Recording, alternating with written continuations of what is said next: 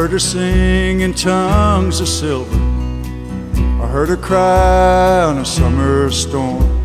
看美国电视电影，聊中美美文化差异。这里是梅里抢三分，我是主播 Elmer。呃，今天我们有三位重量级的嘉宾啊，每次都是重量级的嘉宾。来来，Ladies first，我们先我们的那个飘在呃北京的老妹儿，东北老妹儿又回来啦，欢迎。大家好，我是 Johnny。耶！然后还有我们的不停客串的，呃，那我已经不是已经从不停客串上升到就是一线嘉宾呃，一线嘉宾了 occurring role 然后现在我们的专业客串户 David。Hello，今天我们大家聊一聊一部非常呃有震撼力的电影啊，就是三块广告牌儿。呃，大家都看了吗？真的很弱，你 没有没有，我们现在已经看了，但是我们还是会去买票再看一次的。对就无论给没给票，我们还会再买票看一次。对因为真的但是我不非常值 得。对，因为真的是非常精彩，因为不仅它是那个呃最佳影片的大热门啊，也是最最佳女主的大热门，所以就是想跟大家介绍一下这部影片，然后探讨一下为什么会这么不同。对，所以就是最吸引你的地方是什么地方？咱们从教练开始，就是最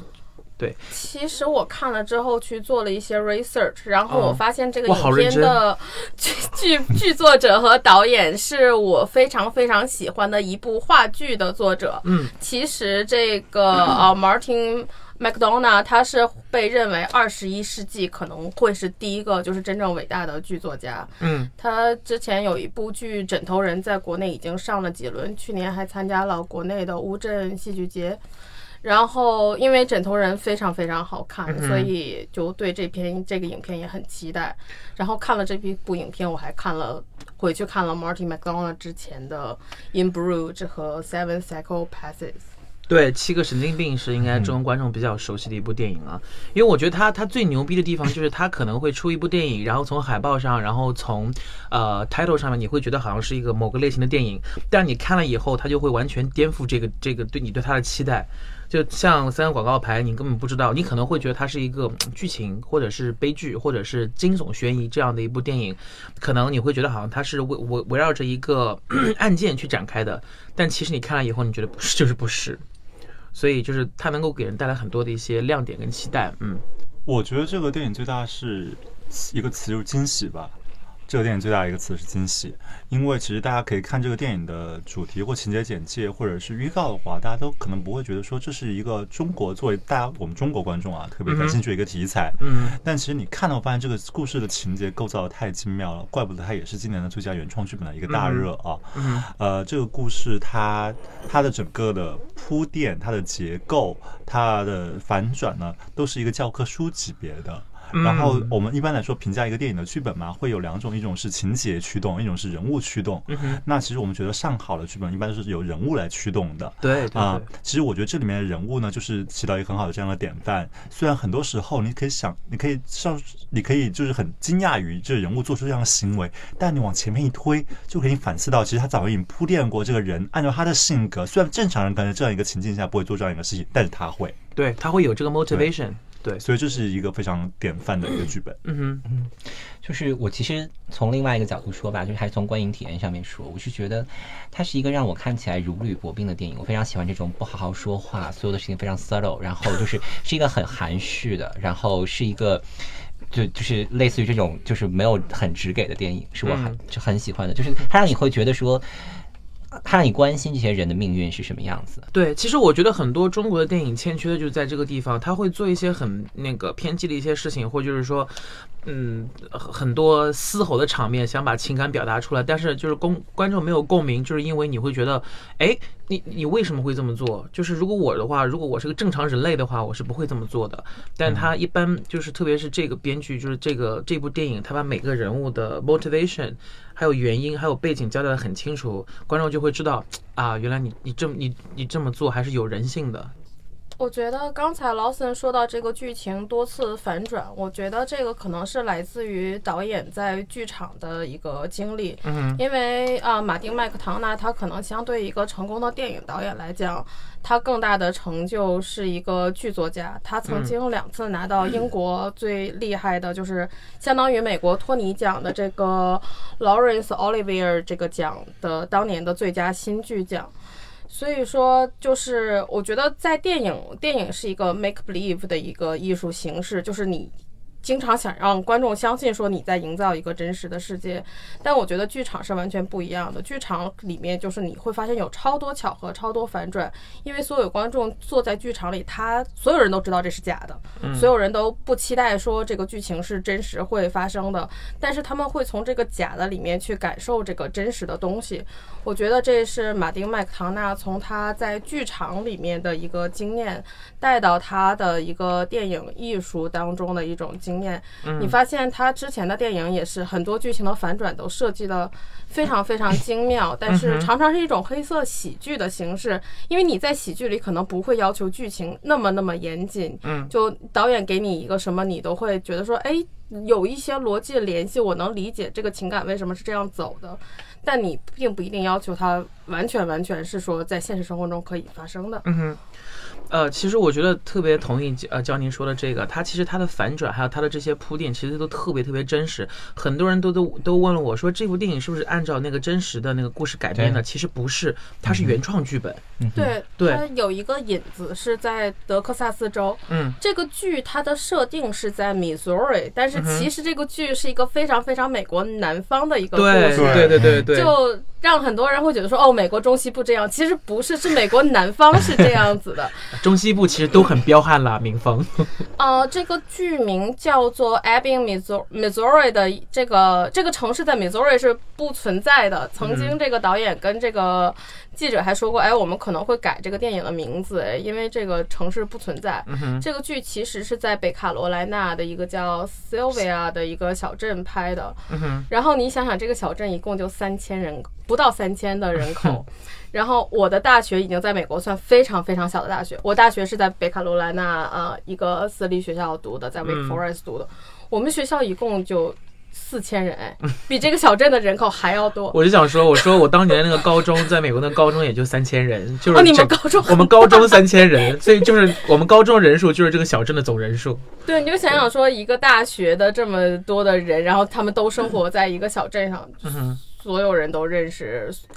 不能说都认识所有的人，但是你发现你看这个剧情的时候，经常说什么事情发生了，然后立刻全镇的人都知道。对对，真的是这样子的。而且我觉得他他有很深刻的体现在这个剧里边啊，就是他做的每一件事情很快就能被传播开来，然后很多人就会去八卦说什么，哎，他做了什么什么什么，然后也给剧情的反转带来了一些铺垫嘛。对，嗯但是其实很多剧情你稍微想一下，它是有一点荒谬的。这个其实是联系到马丁麦克唐纳他对一个美国之前的一个文学的一个流派，他非常感兴趣，叫做呃南方哥特。嗯，南方哥特其实很多剧情都是非常出人意料的，然后很多没有意义的杀戮，很多没有意义的这种非常残酷的暴力什么之类的，你说到这个，我的确有看到那个《真爱如雪》的影子，有一点、嗯、对是吧？对，然后所以说，就它是一个非常南方的影片。然后嗯这个剧其实它一开始是在德州，真的是有一个杀人案，有一个男人他的女儿死了，他一直怀疑是他的女儿的丈夫杀了他，所以他连续二十年在德州的一个小镇立了一个广告牌，嗯，说这个男人杀了我的女儿，嗯，这个他已经在民事法庭上被定了罪。我们这个地方的法官一直不肯给他定一个刑事方面的一嗯个、哼，这么一个罪名，一个罪名，嗯所以说这个是在就在德克萨斯这个地方是真的会发生的一件事。对，我想说一下，德克萨斯这个州的民风也是非常彪悍的，是出了名的彪悍啊。就是经常有一些那个人拿德个德州的人说笑，都会说：“哎，你你们家你的你身上的枪在哪儿？”就很多人会有枪，然后会随身携带这样子。对，嗯，哎，所以就是这个故事其实还是有一点影子的，还是有一有一些那个真实故事改编的，或就是说那个呃有一些启发的影子在里边的。不仅是改编，就很日常。因为我上大学的时候，我在的那个城市是一个二十万人口的城市哦，有人买了最繁华地段的一块广告牌。嗯嗯，然后上面写着“让我们学校的篮球教练滚出去 所以，所以那个中部还有南部的人人民们都爱这么玩儿是吗？”，就这么会造舆论是吗？就很有意思。其实你在美国做人口普查，然后说你的 ancestry，你的祖先是什么人，嗯，然后你看在中西部大家都说我们祖先是德国人，然后在新英格兰那边可能是其他地方的爱尔兰人呐、之类的之类的。然后你看，在美国南方，除了黑人会 identify 自己是这个美籍非洲人之外，嗯其他所有的白人几乎都 identify 自己是美国人。啊哈，就他们这种的身份认同来自于对美国的这个宪法的认同。美国宪法第二修正案就是允许公民持枪，嗯，所以说他们对自己美国人身份的这个认同，其实是来自于说当年的所有的这个呃 Bill of Rights 和当年美国宪法说我们在此确认所有人是被这个，created equal 被平等创造的，所以说美国人对这个南方人，他对他的这个一个身份的确定是来自于他们对这个宪法的确定。对啊，宪法第一修正案就是言论自由，对，的确是。只要我不违法，我没有说在诽谤什么人，我完全可以在路边买一块，用我自己赚的钱合法的买一块广告牌，在上面写任何我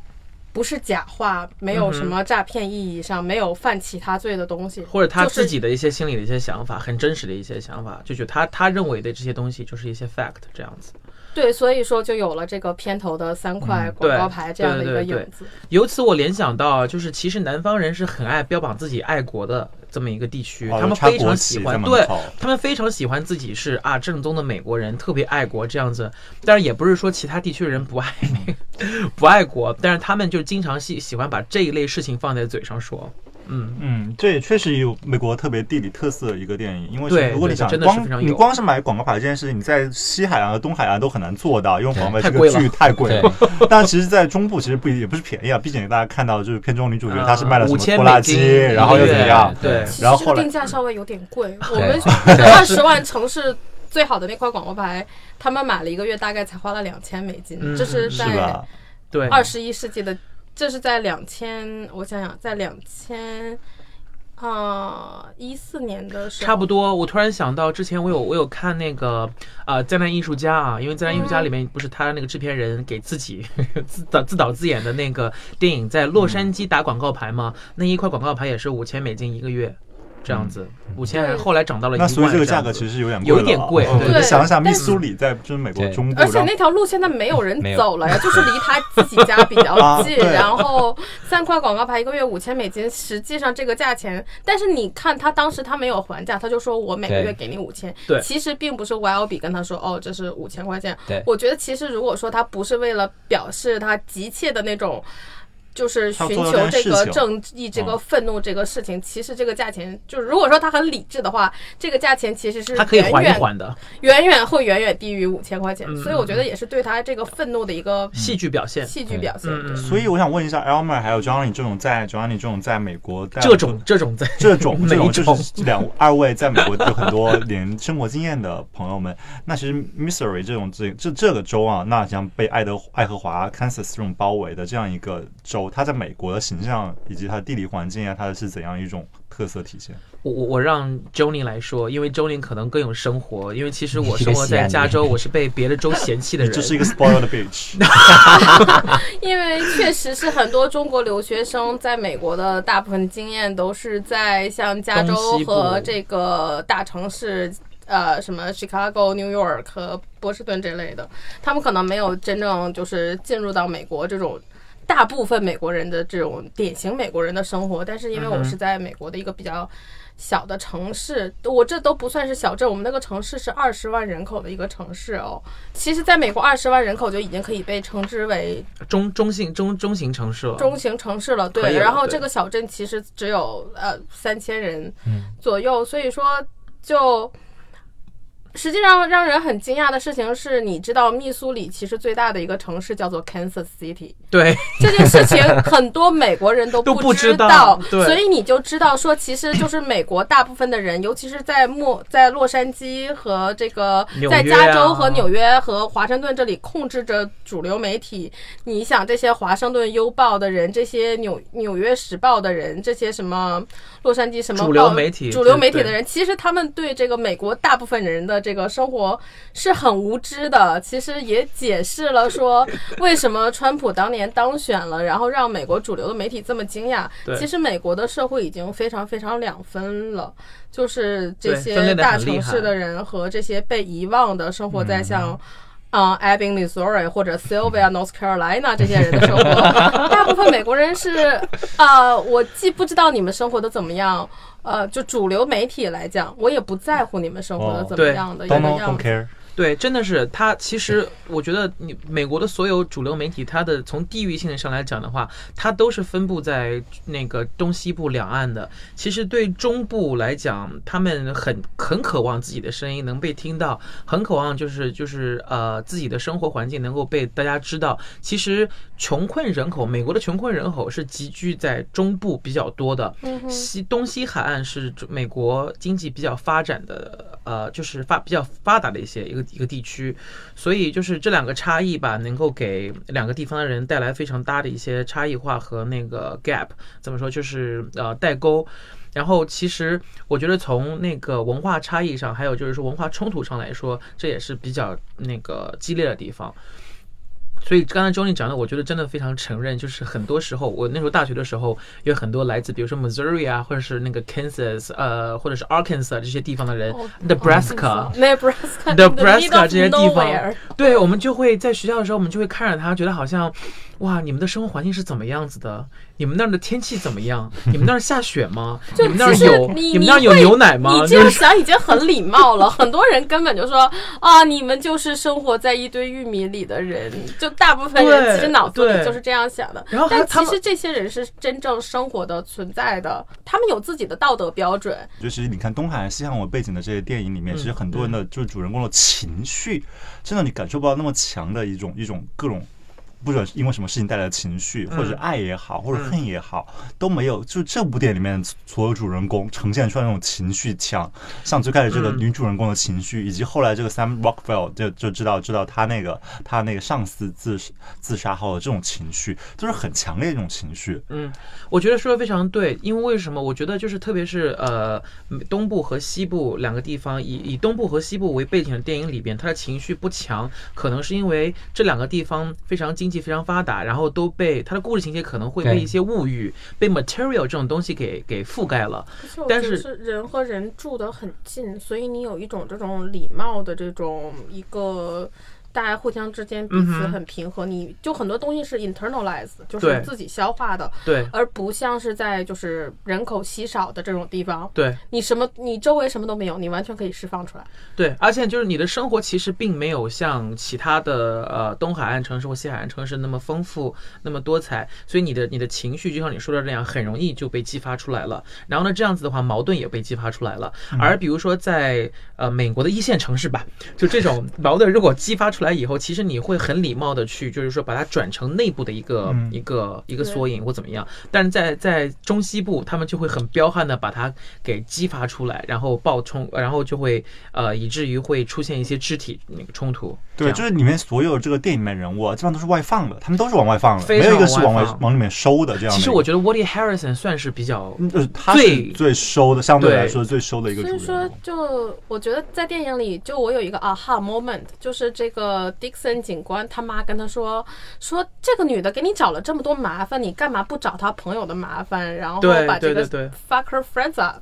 然后我当时就觉得说，天啊，这个剧里没有一个成熟的人。对就所有人都是完全不在乎别人的感受，然后他们的这个都是很为了达到自己的目的和为给自己解气。对，所以你对知道，就是很很不成熟的一个感觉。然后你就发现这个镇上只有一个成熟的人，那就是这个警警警长 Welby。对然后这个女的在所有这个不成熟的人的镇上，都是为了选择了一泄这个自己私欲，对。然后选择了这个唯一的一个成熟的可能会帮到她的人，成为她的敌人。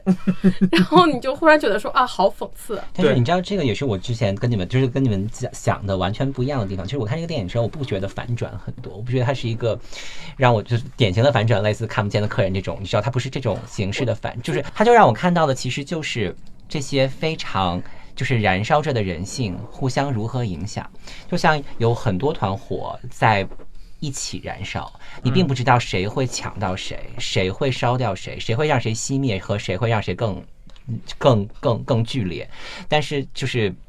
在所有这种的观影过程当中，就会让你看到这些就是你知道人性的闪烁，然后但是它会非常合理的最后达到一个结局。嗯，对，对这个是我觉得它就反而是反反而我会觉得他是它不是一个更多反转，反而让我觉得是一个人性非常自然的作品。我觉得这个剧稍微有我有一点觉得他有问题的是，就是他想要，我觉得可能是为了冲奥斯卡的原因，他囊括了很多，其实他这个短短的这个剧情里，他不能完全。囊括的东西，比如说这个美国现在对同性恋的态度，和现在这个呃 Black Matter Black Lives Matters 这种就是对黑人种族种族的这种冲突，其实他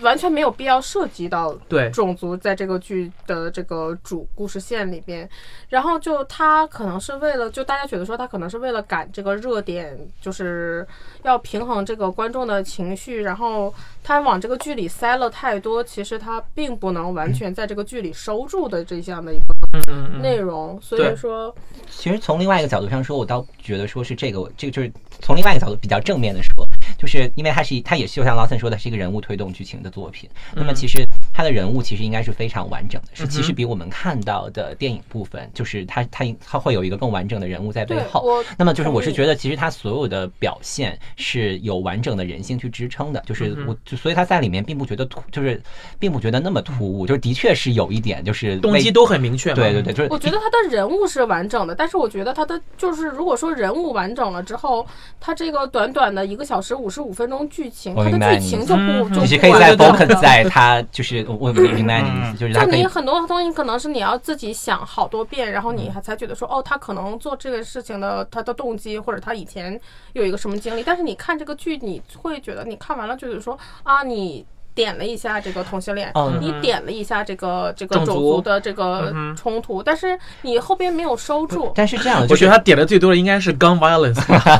不，但是这样的，就是我我我反而是觉得说，他虽然点了这个点，但他并不是要说探讨的这个话题，嗯。他想说的是，你会有一个你对于这样的人，你就会有一个 image，他到底是一个什么样的人？就是这个这个事情是很人物很轻易铺设对对，它是一个很轻易可以让你有对对对这个人有更完整的印象的一种方式。对所以我觉得这个片子大家说来，其实真的一点不怕剧透是对的，因为这剧透其实你说出来的事情是很简单，但是其实电影整个你看的话，你不是说看那个最后事情发展或者转变怎么样，而是你看这个人物怎么去铺垫这些对，你转变的。就各个观众对各个人物还有他的剧情有自己的分析和了解，我觉得嗯就是完全都不一样的。就是你看的是黑的，他可能看的是白的。但是我觉得刚刚在听各位的这么一番评论，我突然感觉，我觉得就是导演，其实我觉得特别是东部跟西部的人。呃，把他们对中西中南部的这些这些那个呃美国当地人的这些刻板印象表现的淋漓尽致，或者说他们有一个说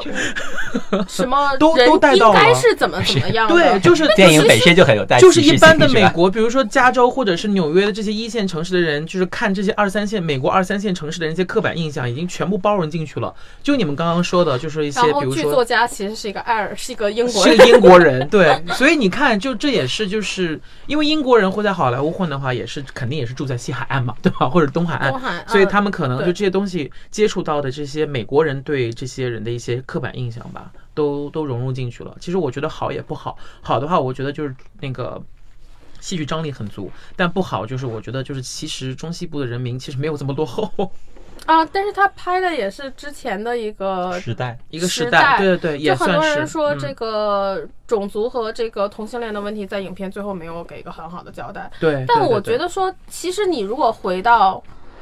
九十年代，回到嗯。二十世二十一世纪初的时候，那个时候其实这个影片反而让你们看到了说这个。同性恋平权的这些运动和黑人平权的这些运动，在二十一世纪的发展，就说我们现在已经对这个政治正确和道德标准有了一个重新的新的一个标准你会发现说，在影片发现的那个年代，就是他们不在乎，就那个时候这个种族和这个同性恋问题对于他们来说，真的就不是一个嗯，也没有说所谓的政治正确。对，也不是一个很政治正确，就是我非非要去把这个事情讲清楚的一个事情。嗯，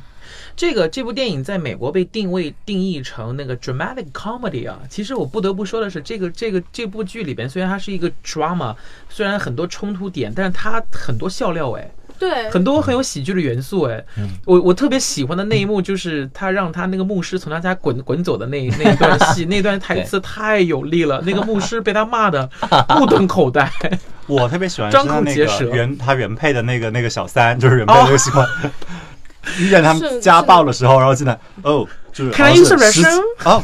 哦，好像时机不对，那我先就那种出去。bombshell bombshell 那种感觉。我比较喜欢牙医那一段，我觉得哦牙医好荒也很唐。。对，对他，包括 Woody Harrison 啊，还有本身他自己的一嗯些那个。芬恩斯的表演，就是其实这个剧里边的每一个地方藏了好多笑料啊，就真的是你要如果特别是比如说我不知道 Johnny 懂不懂，就可能会更懂一些，就是他的一些南方的，还有就是他的一些中西部的一些那个那些梗，就是比如说他们呃讲话的一些 style 啊，就他们特别喜欢去比喻，然后还有就是说他们做事的一些风格啊，这个那个的，我觉得就是真的是笑料百出，就是真的是比较而且影片有很多细节，你看这个就是细节 Dixon 一直在看这个漫画书，然后可能很多人没有注意到一个细节，就是他桌子上放着一罐那个 peanut butter，、啊，皮这个是美国小花生孩酱子，在吃的，小孩子就是妈妈每天给你带午餐的那种小孩子。对对对，吃的那种三明治里面夹的花生酱，对 然后 Dixon 的就花生酱就放在他桌对，然后那个，然后那个呃，那个登广告的广告主，他一直拿一拿一个拿一拿一个 Flannery O'Connor 那个好人难寻，A good man is hard to find。对对，然后也很 echo 这个电影的主题，想回应这个好人难寻嘛。你想谁是好人，谁是坏人？其实我觉得可能最后说是坏人难寻，可能对对可能更恰当一点其实我做了很做了一些就是深层次的这个 research，就是好人欢迎分享欢迎分享。嗯，好人难寻的剧情特别特别 random，就哦是特别说就是一家人，他们说从 Georgia 要去佛罗里达去旅行。嗯然后就是说，然后这个其中的奶奶就说啊，我们不要去，我们去什么 Tennessee 什么之类的。然后他们就在说，然后奶奶就给他们讲了一个故事，说哪里哪里有一个什么什么房子，怎么怎么样，怎么怎么样。嗯然后结果奶奶其实记错了，这个地方不在 Georgia，这个地方在 Tennessee。然后奶奶还给他们讲了一个很可怕的江洋大盗的故事。然后结果开着开着车，奶奶还偷偷偷偷带了一只猫。她忽然想到说，哦，其实这个地方就是现在开车找不到。然后她一下踢了这个猫，这个猫就踩了这个开车的爸爸的头，这个车就翻了，翻了。结果他们就遇到了这个江洋大盗。然后好死不死，对，好死不死。然后奶奶一句废话就是说：“哎，你是不是那个江洋大盗？”然后加拿大盗说：“哎呀，我本来没想怎么样，但是你现在认出来我了，我就把你们都杀了。”就真的是就是完全没有必要的就把大家都杀了，然后就是很很随意的这样就杀了。然后最后奶奶就说一直在为自己就是。辩解怎么怎么样，希望这个江洋大盗不要杀他。结果就是他们最后在争论的时候，加拿大盗越说越愤怒，说这个世界是没有任何 pleasure 的，没有任何这个乐趣的。然后这个奶奶忽然就是很同情他，拉了这个江洋大盗的手一下，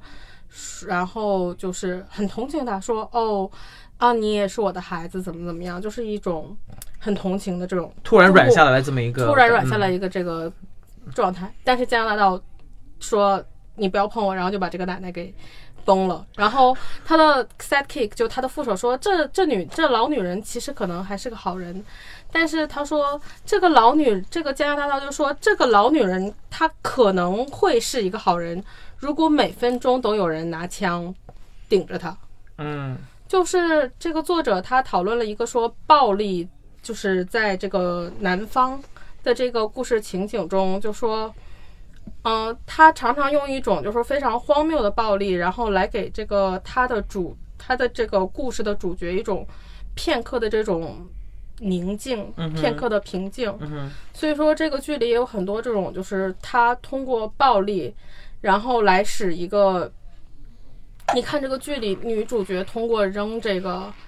扔这个燃烧弹燃烧弹，然后嗯把这个警局给烧了起来，然后这个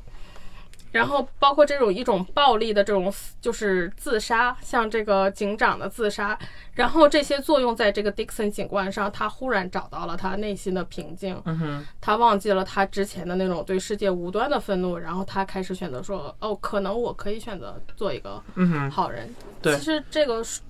我觉得南方哥特对这个导演在这个剧的一种剧情选择上嗯哼，是有很深的影响的。确实，今天聊的就特别有哲理的，最后上升到这个 人性方面文学方文学社科、人性文学方。面，对，你也要联系美国国内的现在的一些情景，现在社会的两极化的这种东西和这个美国作为一个帝国主 power 它的一个就是在衰落的这种情形，其实现在很多美国这个普通人。他们心里都有很大的这种情绪的一个积，嗯。嗯无处释放的情绪的一个和积累，嗯。尤其是 working class 这种，就是对，之前我们有次金球奖也说过，其实这种这种愤怒啊，其实更多背后是一种痛苦，就是 angry 背后是 pain。就是我觉得刚才 Johnny 说的，我特别赞同，真的是一种无无处无处伸冤、无处无处去那个释放的这么一个其实现在每个人都觉得说我们应该采取行动，对但其实这个现在就是无解，就是你能采取，就是所有美国人都说我们我们能做什么，对政府能做什么，对，我们每一个人能做什么。其实每个人是愿意做做一些就是好的选择的，嗯可是是是无解其实现在就没有没哎，有一但是其实从另一个。这这个这个这个这个电影其实给了你另外一种答案，对吧？就是它其实这个电影在结局的时候，大家每个人都比开始的时候过得更惨，嗯，但是每个人都过得更好。